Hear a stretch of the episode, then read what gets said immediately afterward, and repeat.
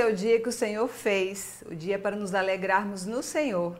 Nós estamos aqui hoje para louvar, engrandecer o Senhor e aprender mais da Sua palavra. E eu gostaria de ler com vocês o Salmo 103. Se você tem a sua Bíblia aí, abra no Salmo 103. Nós vamos ler do versículo 1 ao versículo 14. E o salmo diz assim: Bendize, ó minha alma, o Senhor, e tudo o que há em mim, bendiga o seu santo nome. Bendize, ó minha alma, ao Senhor, e não te esqueças nenhum só dos seus benefícios. Ele é quem perdoa todas as tuas iniquidades, quem sara todas as tuas enfermidades, quem da cova redime a tua vida, e de coroa de graça e misericórdia, quem farta de bens a tua velhice e de sorte a tua mocidade, se renova como a da águia. O Senhor faz justiça e julga todos os oprimidos. Manifestou os seus caminhos a Moisés e os seus feitos aos filhos de Israel. O Senhor é misericordioso e compassivo, longânimo e assaz benigno. Não repreende perpetuamente, nem conserva para sempre a sua ira não nos trata segundo os nossos pecados, nem nos retribui consoante as nossas iniquidades. Pois quanto o céu se alteia acima da terra, assim é grande a sua misericórdia para com os que o temem. Quanto dista o oriente do ocidente, assim afasta de nós as nossas transgressões. Como um pai se compadece dos seus filhos, assim o Senhor se compadece dos que os temem pois ele conhece a nossa estrutura e sabe que somos pó. Louvado seja o nosso Deus por isso, porque ele nos conhece, ele sabe dos nossos limites, ele sabe da nossa capacidade, ele sabe do quanto podemos enfrentar e ele está conosco para nos fortalecer todos os dias das nossas vidas. Então, não tema, não tema o que pode fazer o mundo, ou que pode trazer as preocupações, mas alegre-se no Senhor que você crê, no Senhor que te sustenta a cada dia. Vamos orar agora? Senhor Deus, tu és todo-poderoso e santo, e nós queremos adorar o teu nome, glorificar ao Senhor, porque nós cremos que o Senhor é o nosso Deus, é o Senhor que tem nos sustentado dia após dia o Senhor que tem nos alegrado, o Senhor que tem nos livrado de todo mal. Senhor Deus, que o nosso coração esteja descansado no Senhor e alegre no Senhor, para que possamos receber da tua palavra, aprender da tua palavra e sermos confortados por ti. Que o nosso coração, Senhor, se proponha a te obedecer, a fazer a tua vontade e assim sejamos os mais felizes dessa terra. Obrigada, Senhor Deus, por tudo que o Senhor tem feito nas nossas vidas. Perdoa, Senhor, os nossos pecados e livra-nos de pecar contra ti. Em nome de Jesus. Amém. Neste momento nós vamos louvar o nosso Deus com o nosso irmão Alain, nossa irmã Marcelene, e estão aqui. E você aí de casa vai cantando junto com eles também. Salve amada igreja com a graça e com a paz do nosso Senhor, aquele que vive, aquele que reina, aquele que tem cuidado de nós todos esses dias. Eu gostaria de convidar você a abrir o seu inário para nós louvarmos ao Senhor com o hino do número 105. Abra o seu inário hino de número 105. E esse hino ele é muito profundo, que ele vai dizer que eu sei que tenho crido e eu estou bem certo que Ele é poderoso para guardar todo o meu tesouro até o dia final. E essa é a nossa certeza do Senhor. Vamos louvar. Glória a Deus.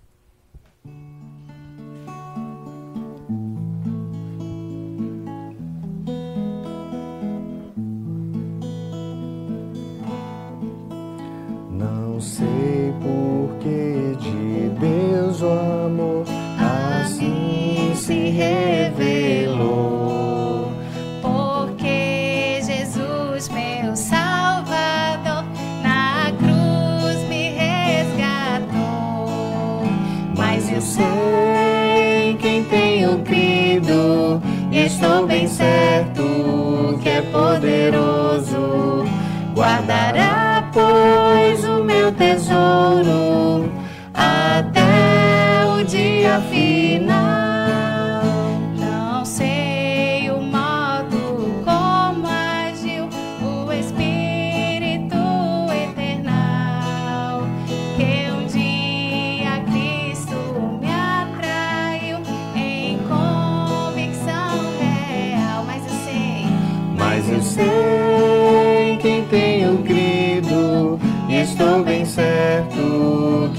poderoso.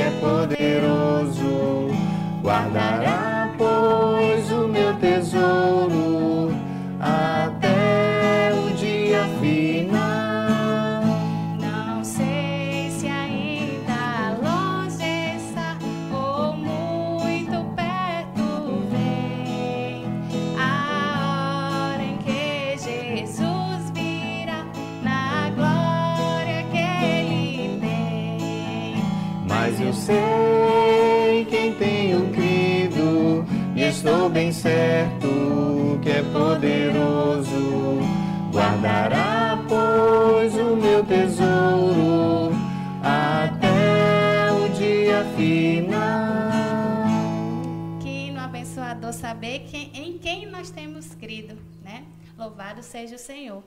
E o próximo louvor, ele é muito conhecido dos irmãos e ele fala do nosso empenhar, né, que nós temos de confiar no Senhor. E ele fala que com o Senhor nós vamos vencer.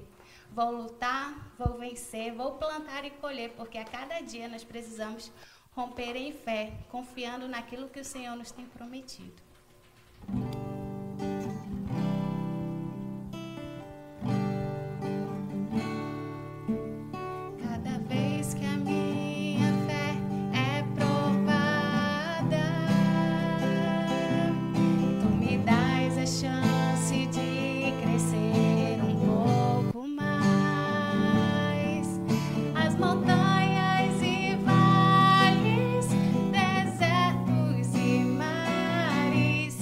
através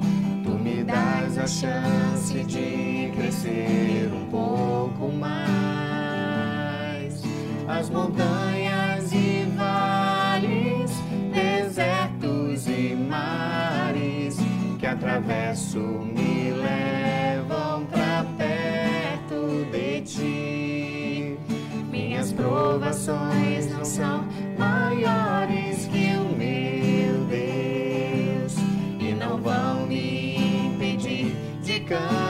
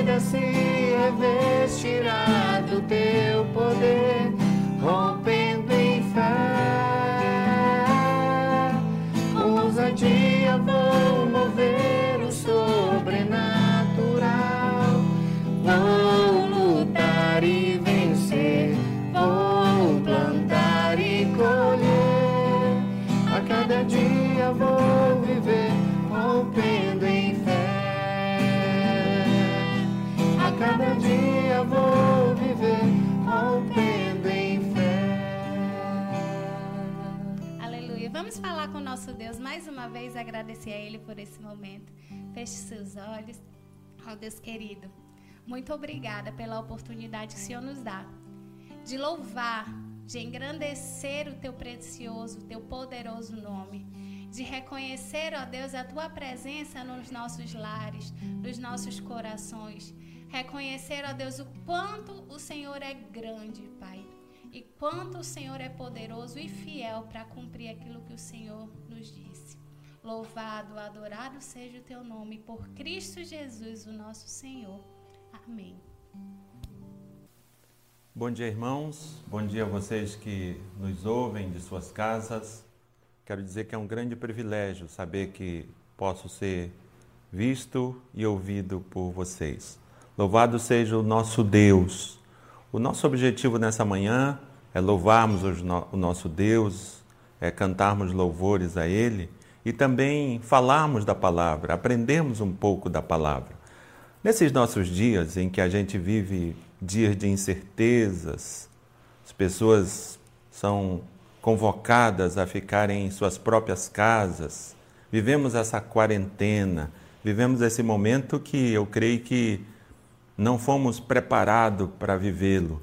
E eu creio que uma pergunta que seria interessante responder é como encontrar felicidade numa situação como essa. É, há uns anos atrás, um, um, um conhecido autor no mundo teológico, no mundo reformado, John MacArthur Jr., ele escreveu um livro, O Caminho da Felicidade. Esse, caminho, esse livro, um livro editado pela Cultura Cristã, editora da Igreja Presbiteriana, ele, ele vai trabalhando essa questão do caminho da felicidade. E eu gostaria de, de fazer aqui uma reflexão baseada nesse livro que eu tive a oportunidade de ler há alguns anos atrás. E MacArthur Júnior ele começa falando, ele, ele se dispõe a falar sobre o caminho da felicidade. O texto dele, o, o texto do livro, é baseado na, no Sermão do Monte, nas Bem-aventuranças. E ele começa a falar sobre, antes dele, dele entrar propriamente dito no Sermão do Monte, ele começa a falar sobre a necessidade de nós nos examinarmos a nós mesmos. E o livro, desculpa, o livro, na verdade, ele é um apelo para que nós façamos uma avaliação da nossa vida em relação aos padrões da verdadeira justiça estabelecida nas bem-aventuranças. É, que a gente faça esse, esse, essa avaliação da, da nossa vida com relação aos padrões estabelecidos pelo próprio Deus ali no Sermão do Monte. Até mesmo porque, se nós considerarmos, a gente vai perceber que o negócio de Jesus é a felicidade. O tema do Sermão do Monte é felicidade. Mas uma outra coisa também que precisa ser considerado é que muitas pessoas relutaram e relutam em ter suas posturas avaliadas perante Deus pelos padrões estabelecidos por Jesus. Na verdade, a gente quer fazer a avaliação das nossas vidas, mas com outros padrões. Nós temos dificuldade de avaliar a, a, nossa vida com os padrões estabelecidos pelo próprio Deus. Então, esse, eu acho interessante que MacArthur Júnior ele começa esse caminho da felicidade e o primeiro ponto, o ponto de partida é o, o examine-se a si mesmo. Acho muito, muito oportuno é, a forma que é trabalhada essa, essa, essa proposta no livro do MacArthur Júnior.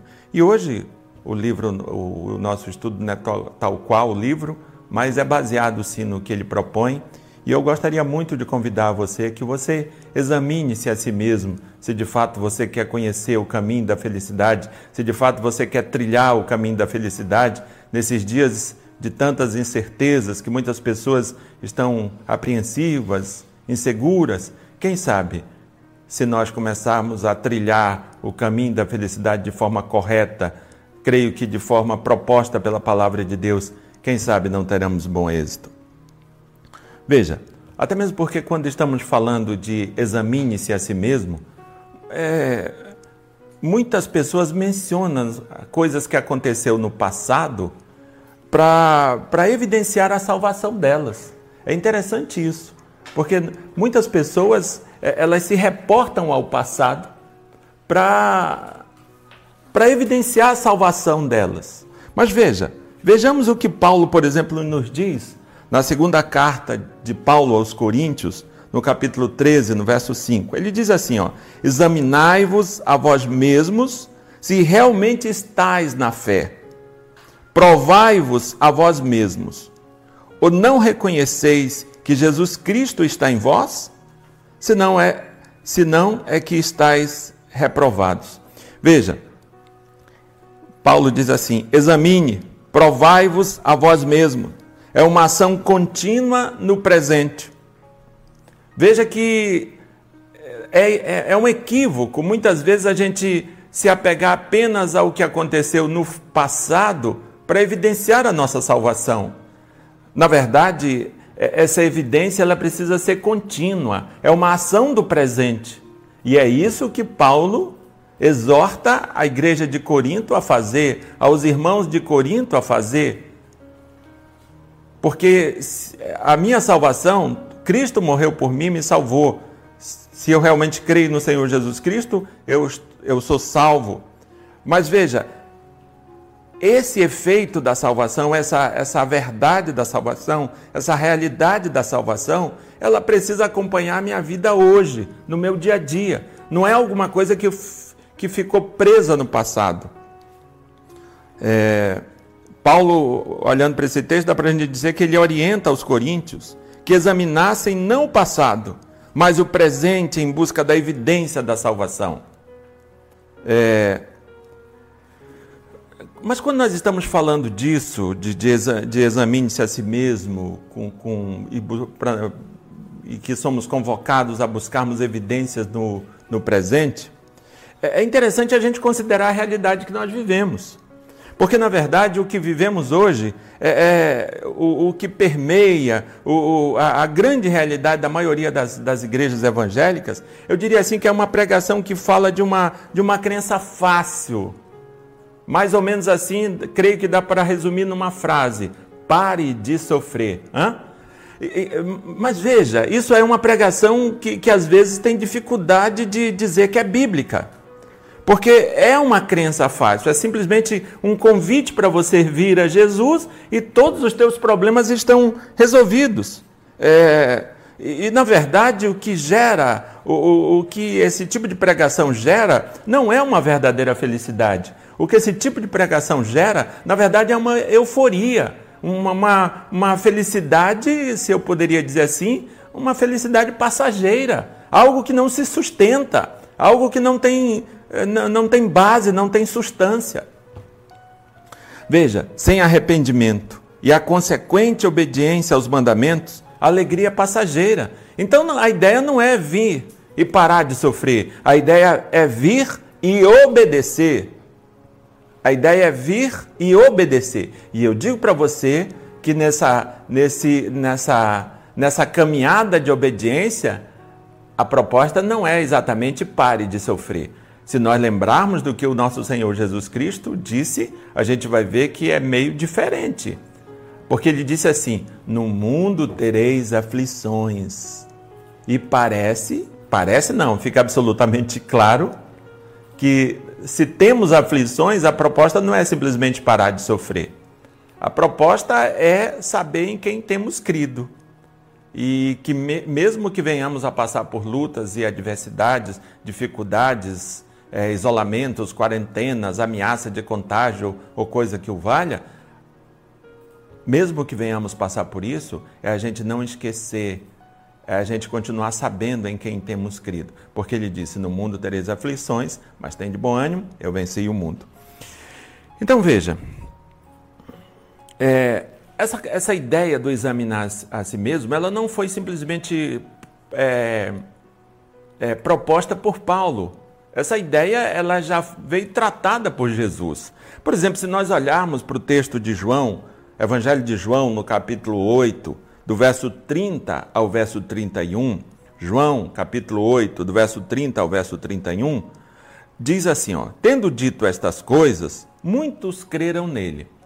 Ele falou, Jesus falava, e falava com, com, com firmeza, com autoridade, porque ele vivia o que ele pregava, e aquela forma dele falar, a forma dele ensinar, o texto diz: tendo dito essas coisas, muitos creram nele. Jesus certamente é, visualizou algum tipo de, de, euforia ou algum tipo ou alguma coisa que, que ia sugerir essa, essa, essa alegria passageira, né? É por isso que ele emenda e o texto emenda e diz assim, ó. Emenda não, né? Continua e diz assim: Disse Jesus aos judeus que haviam crido nele. Preste atenção que ele disse nesses judeus que haviam crido nele. Se vocês permanecerem firmes na minha palavra, verdadeiramente serão meus discípulos.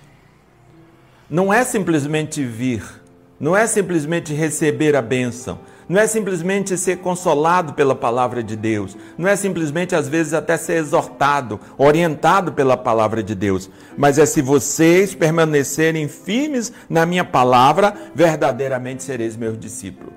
Perceba que o discurso de Jesus não é pare de sofrer, é venha obedecer. Eu diria que ficaria muito melhor o resumo da pregação ser essa: venha obedecer e não pare de sofrer. É, quando Jesus apareceu, os judeus eles já tinham assim decidido que seria viver em retidão. Eles já, já haviam estabelecido o, o modelo, o formato de, de, de o que seria viver em retidão. Eles já haviam decidido o que seria, a despeito da palavra de Deus, eles já haviam decidido o que seria. Eles mesmos já haviam decidido, estabelecido seus próprios padrões de santidade. É, na verdade, eles elaboraram suas próprias leis, seu próprio sistema é, sobre o que seria ser santo, mas tudo isso fundamentado na aparência, em obras, tão somente, e não na, na obediência ao Deus Todo-Poderoso. Isso aconteceu com os judeus, mas eu digo, meus queridos e minhas queridas, você que me vê e me ouve, existe uma boa possibilidade de nós chegarmos na igreja meio que aquele paciente que entrou no consultório com a receita pronta. Ou seja, gente, tem muitas pessoas que vão consultar com o médico, mas já sabem o remédio que precisa. E existe esse risco de nós nos aproximarmos de Jesus Cristo e entrarmos na igreja, chegarmos à presença do Senhor, assim meio que com a receita pronta. Foi isso que aconteceu com os fariseus, foi isso que aconteceu com alguns dos judeus daquela época. Eles chegaram, até chegaram para Jesus, chegaram, queriam chegar na presença de Deus, mas faziam isso já com a, com, com a receita pronta, porque eles mesmos já haviam estabelecido o que era ser santo, a despeito da palavra de Deus. Mas veja, quando nós estamos falando de examine-se a si mesmo, na verdade, olhando para a Bíblia, nós estamos falando assim de um novo padrão de justiça, um novo padrão de vida, justiça.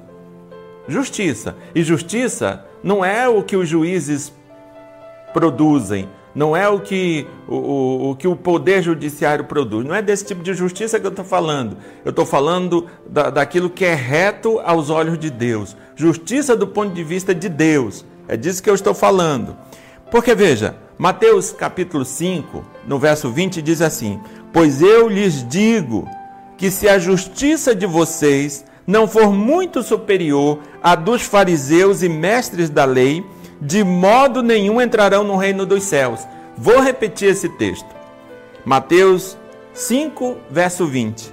Pois eu lhes digo que se a justiça de vocês não for muito superior à dos fariseus e à dos mestres da lei, de maneira nenhuma entrarão no reino dos céus.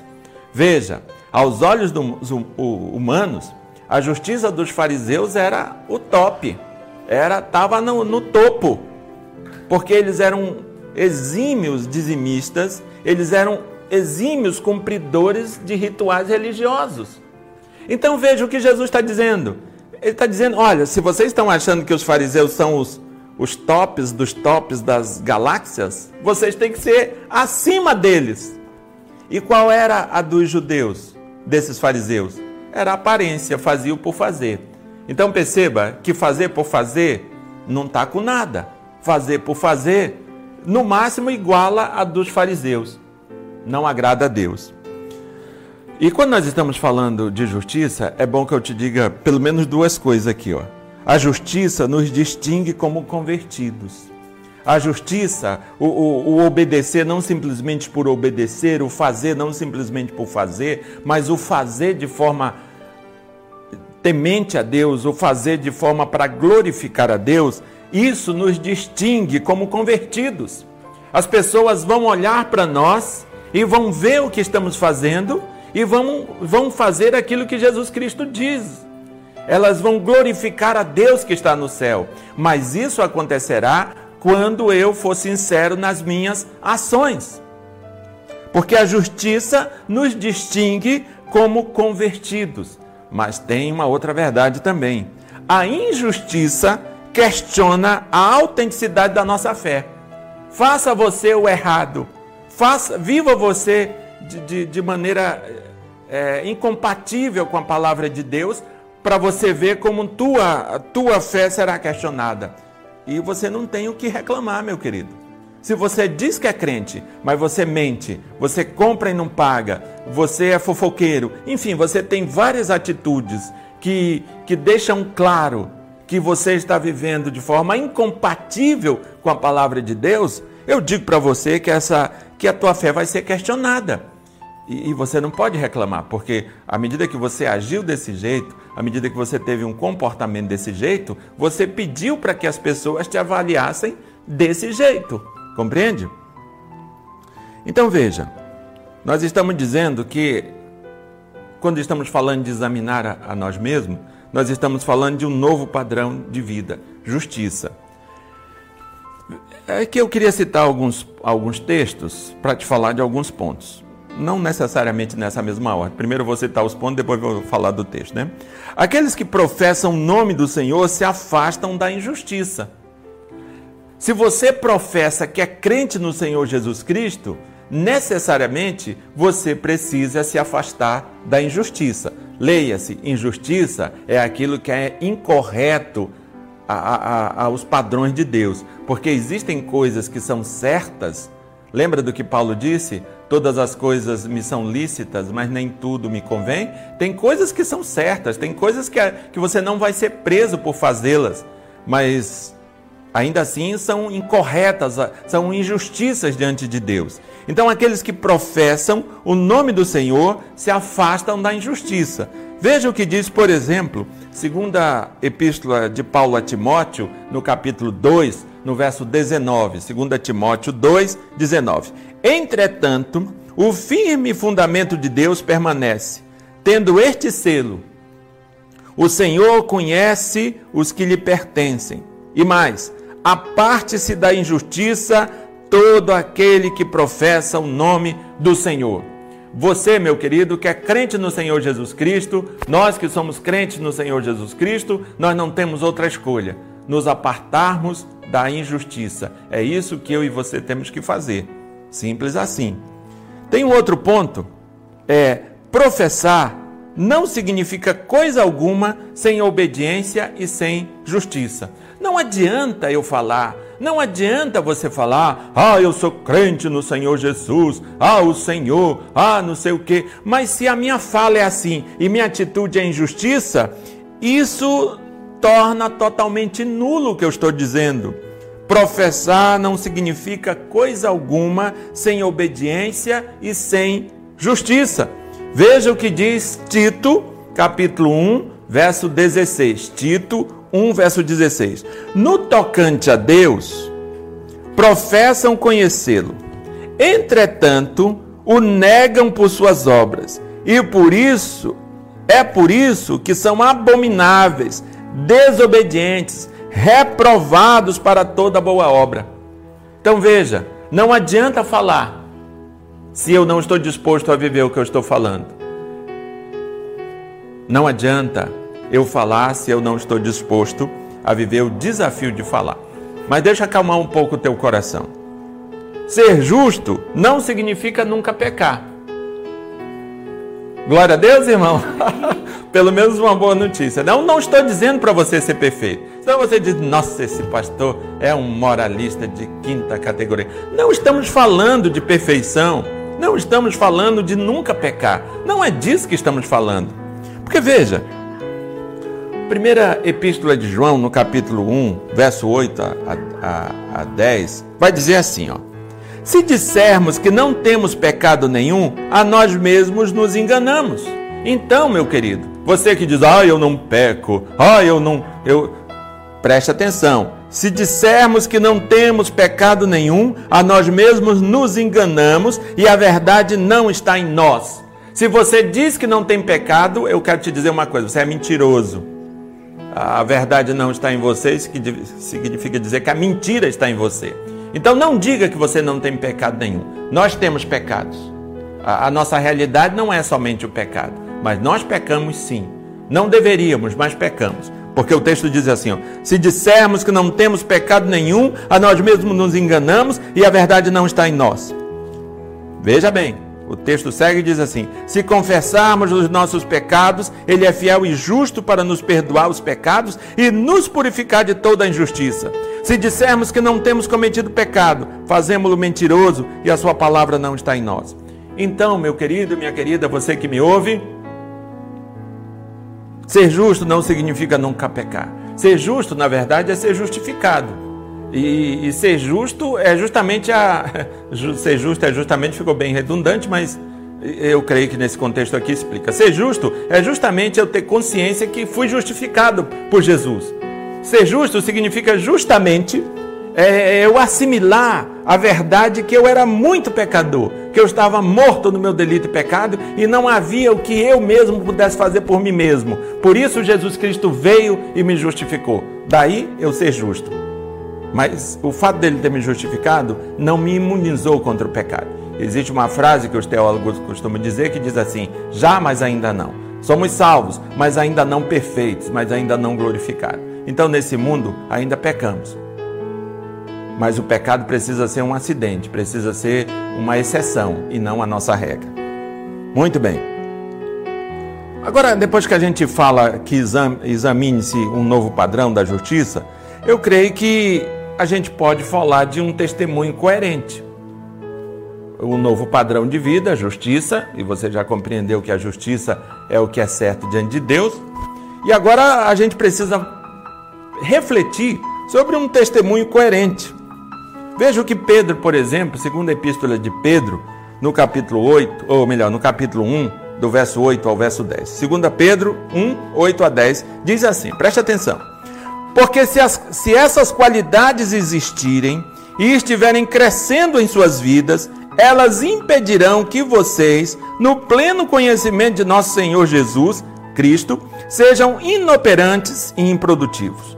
Todavia, se alguém não as atém, está cego, perdão, só vê o que está perto, esquecendo-se da purificação dos seus antigos pecados. Portanto, irmãos, empenhem-se ainda mais para consolidar o chamado e a eleição de vocês.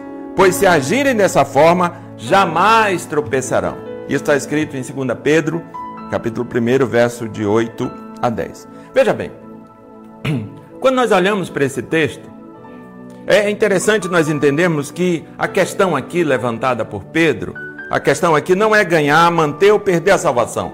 Não é disso que, que Pedro está falando. É, até porque essa, essas importantes realidades, ganhar, é, perder, ganhar a salvação, manter a salvação, ela, ela é assim uma, uma ela está ligada diretamente à soberania de Deus. É Deus quem trata da, do dar a salvação, de manter a salvação. Então Pedro não está tratando desse de ganhar, manter ou perder, não é disso que o texto está falando. A questão levantada por Pedro é a de que podemos desfrutar dessa sensação de certeza, confiança e segurança que deve acompanhar nossa entrada no céu. Se eu sou salvo, eu preciso viver como tal.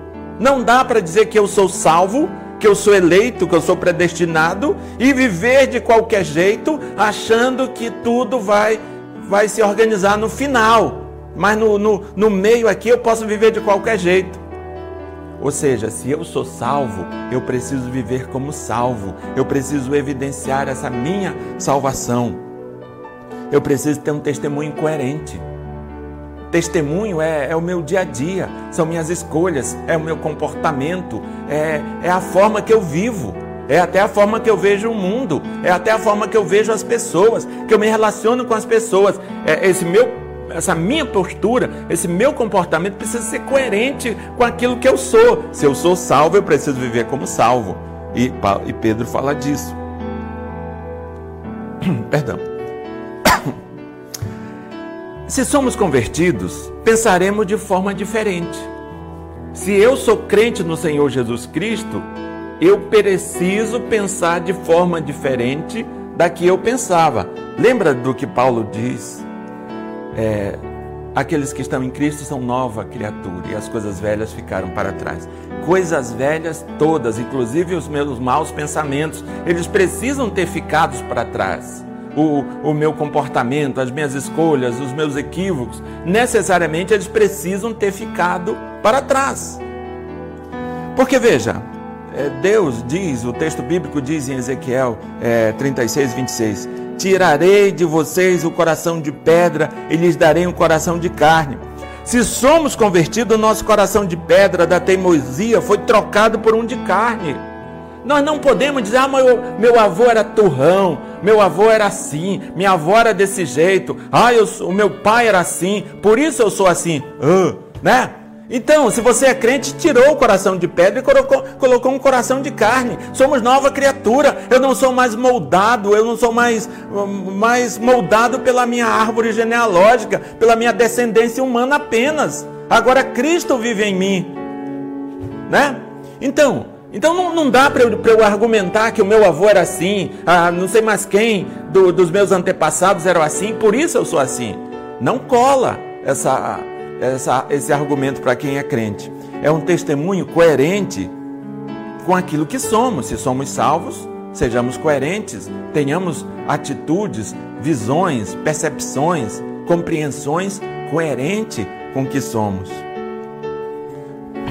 Mas veja, eu creio que quando ainda estamos examinando essa ideia de examinar a si mesmo para trilharmos o caminho da felicidade, eu preciso pensar em palavras certas, culto certo, postura correta. Veja bem, é, tem alguns textos aqui de Mateus que eu digo que traça assim o perfil do crente em Cristo Jesus. Eu não vou ler esses textos todos, mas vou citá-los para você depois fazer uma conferida. Mateus 5, 43 e 44. Mateus 5, 43 e 44.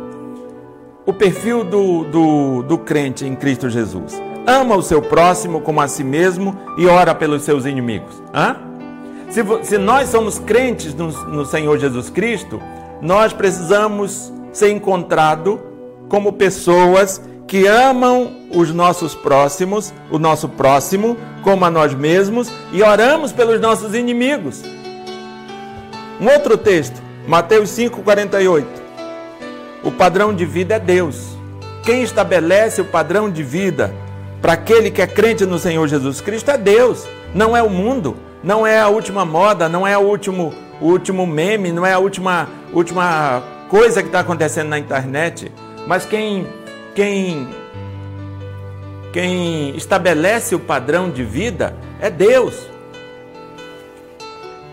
Uma outra coisa, Mateus 6, 25 a 34. Esse, esse perfil do crente em Cristo Jesus, ele tem uma postura correta em relação às coisas materiais. As coisas materiais foram dadas por Deus e são usadas por esses que creem em Jesus Cristo para abençoar suas vidas e dos outros. Eles creem, nós cremos que é Deus quem nos, nos dá todas as coisas. E a falta ou a abundância dessas coisas não altera a, a nossa forma de viver. Porque veja o que diz Mateus 6,31. Portanto, não vos inquieteis. Ah, que texto oportuno por esse para esse momento que nós estamos vivendo, hein? Olha só. Talvez você já ouviu tanto isso, né? Vai ouvir de novo. Olha só. Portanto, não vos inquieteis dizendo: que comeremos? Que beberemos? Ou com que nos vestiremos? Porque os gentios é que procuram todas estas coisas. Gentil, leia-se, povo, não, povo que não é de Deus gente que não é de Deus. Nesse caso aqui específico, os judeus usavam essa palavra para dizer não judeus. Mas era também compreendido como gente que não crê em Deus, povo que não é de Deus. Mas veja, quando nós nos inquietamos por essas coisas, a gente parece com tudo, menos com o povo de Deus. Se nós ficamos perdendo o sono, o apetite, a alegria e tudo mais, porque estamos inquietos, preocupados com o que vamos comer, com o que vamos beber, com o que vamos vestir, a Bíblia está dizendo que nós estamos parecendo com tudo, menos com o discípulo do Senhor Jesus Cristo. É isso que a Bíblia diz. Então veja, o perfil do crente em Cristo ama o seu próximo como a si mesmo e ora pelos seus inimigos. O padrão de vida é Deus. Tem uma postura correta em relação às coisas materiais. É, Ainda falando sobre essa questão desse, dessa postura correta, é, Mateus 19, 23 a 24, fala uma coisa também muito importante. O texto diz assim: ó, Então Jesus disse aos discípulos: Digo-lhes a verdade, dificilmente um rico entrará no reino dos céus. E lhes digo ainda: é mais fácil passar um camelo pelo fundo de uma agulha do que um rico entrar no reino de Deus. Se pronto, agora eu vou ter que me desfazer de toda a minha riqueza para eu ir para o céu. É disso que o texto está falando? Vamos tentar entender? O, a sequência, o verso 25, diz assim: Ao ouvirem isso, os discípulos ficaram perplexos e perguntaram: Neste caso, quem pode ser salvo, Senhor?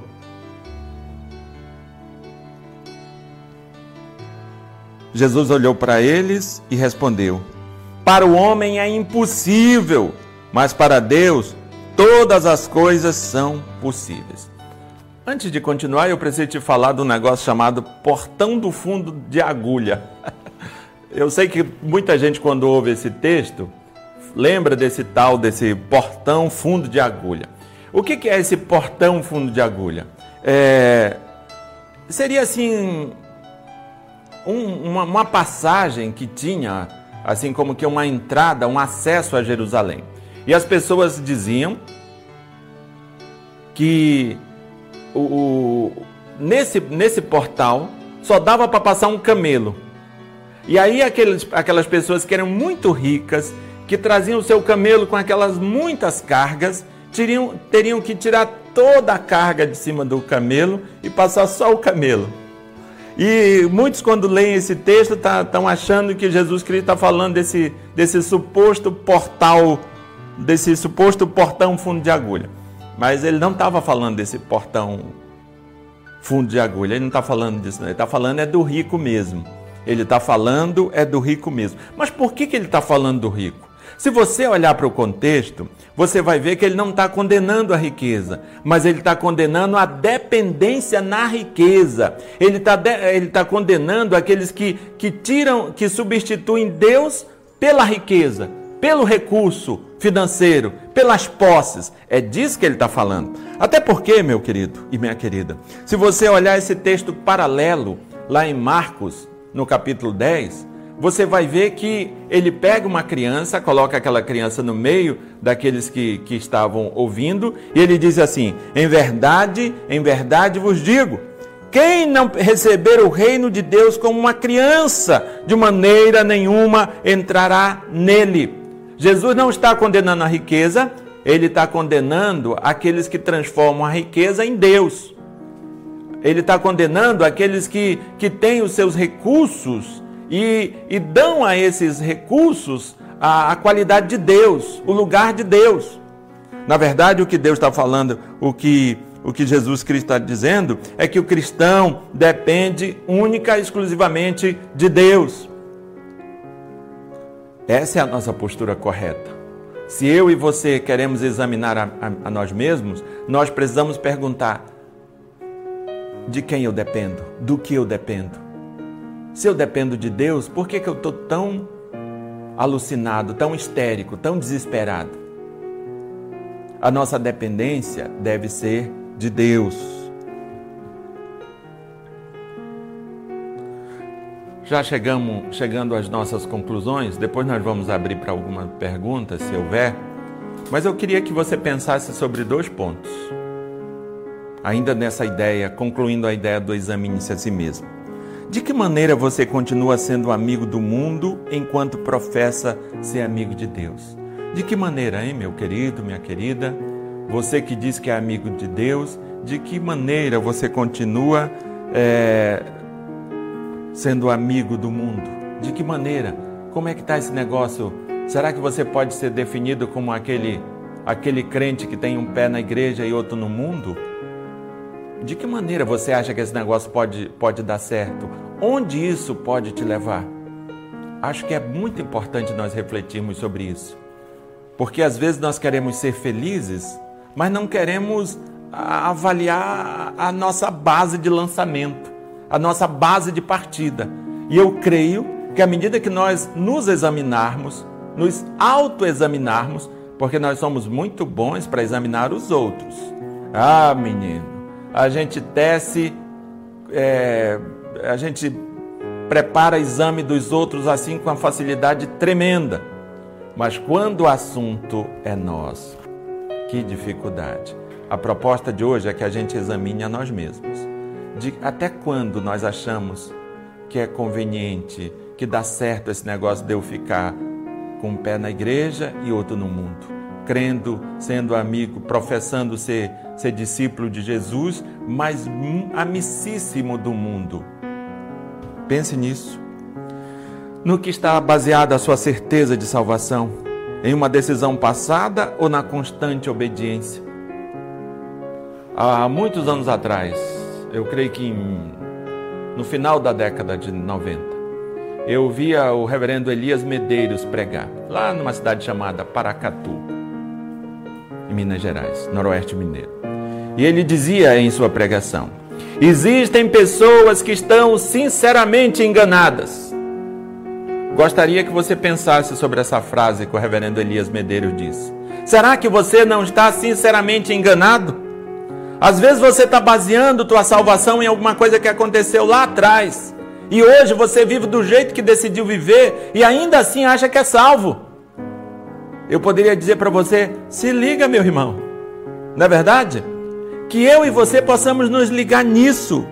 Porque muitas vezes nós estamos baseando a evidência na, da nossa salvação eh, simplesmente por comportamentos que nós tínhamos no passado. Eu não estou falando de perda de salvação. Eu estou falando para você questionar, é, buscar em você essas evidências. Porque Paulo diz isso lá no início. No que está baseado a sua certeza de salvação? em uma decisão passada, na constante ou na constante obediência a Deus. Que Deus tenha misericórdia de nós e que nós possamos fazer como Paulo nos diz ali em 2 Coríntios 13, 5. Examinai-vos a vós mesmos se realmente estáis na fé. Provai-vos a vós mesmos.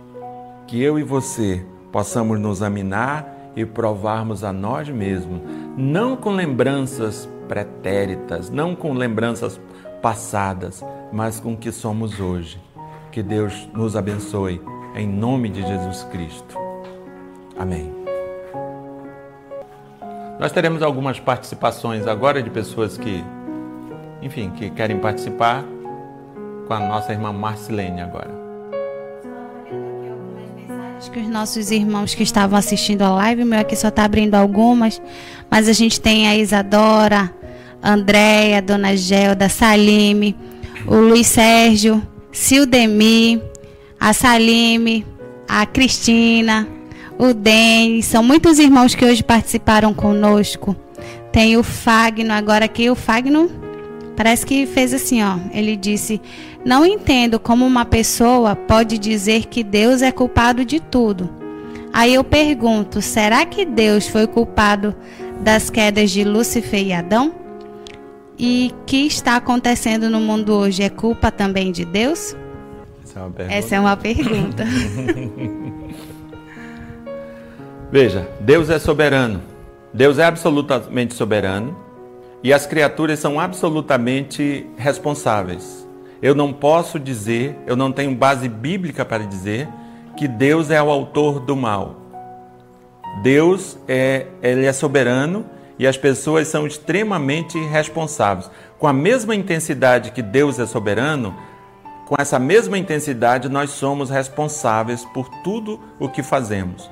Tem um texto que diz, que Jesus Cristo diz assim: O filho do homem vai como está escrito, soberania de Deus. Mas ele diz, ele, ele continua, o texto diz: Mas ai daquele por quem ele está sendo traído, melhor que nem tivesse nascido. Nesse texto está a absoluta soberania de Deus e a absoluta responsabilidade humana. O, o reverendo Nicodemos ele ilustra isso de uma forma muito, muito didática. Ele diz para nós compararmos a soberania humana e a, a soberania de Deus e a responsabilidade humana igual uma linha de trem. A linha de trem segue sempre dois, duas linhas de trilho. E se você em Minas é mais fácil ver isso, que tem muitos montes, você olhar uma linha de trem, elas seguem juntas e vão se unir lá no horizonte. A soberania de Deus e a responsabilidade humana, elas seguirão juntas e nós só vamos compreendê-las totalmente na eternidade.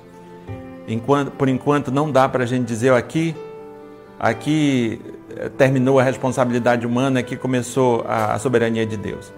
Todas as vezes que as pessoas fazem isso, na maioria das vezes elas ficam, ficam explicações, explanações assim muito equivocadas. Tem mais uma aqui, pastor, que chegou da nossa irmã Adriana, dando aquele alô também para Teita, para Cimei, que também está participando aqui conosco. Pastor Adriana pergunta assim: ser salvo e viver, melhor, ser salvo é viver dentro da igreja ou viver em Cristo? Olha só, eu creio, eu, eu, eu entendo que são as duas coisas. Porque veja bem, se eu vivo em Cristo, eu não tenho como não congregar. Até mesmo porque a igreja é o corpo de Cristo. Se eu sou, se eu sou salvo em Cristo, eu faço parte desse corpo. Então, se eu não congrego, do ponto de vista bíblico, eu tenho dificuldade de, de provar que eu sou crente. Porque a igreja, ela é a metáfora, a analogia que é feita na Bíblia da igreja é de um corpo. E corpo está junto, corpo congrega. Então não tem como eu dizer que sou crente, que sou salvo em Cristo Jesus, mas não congrego. Não, não tem isso do ponto de vista bíblico não não se sustenta. Eu sou corpo, eu sou membro de um corpo, eu tenho uma função nesse corpo, uma delas é congregar. Então, Ser salvo é ser, é ser salvo em Cristo Jesus e congregar. Uma das evidências da salvação é o ato de congregar. E quero convidar você para a noite estarmos nessa mesma live. Nós estaremos aqui às 19h30 horas. Que Deus te abençoe, que você continue crendo no Senhor Jesus Cristo, que eu e você que somos crentes no Senhor Jesus Cristo, continuemos a orar pela nossa cidade, pelo nosso estado, pelo nosso país. Que Deus nos abençoe.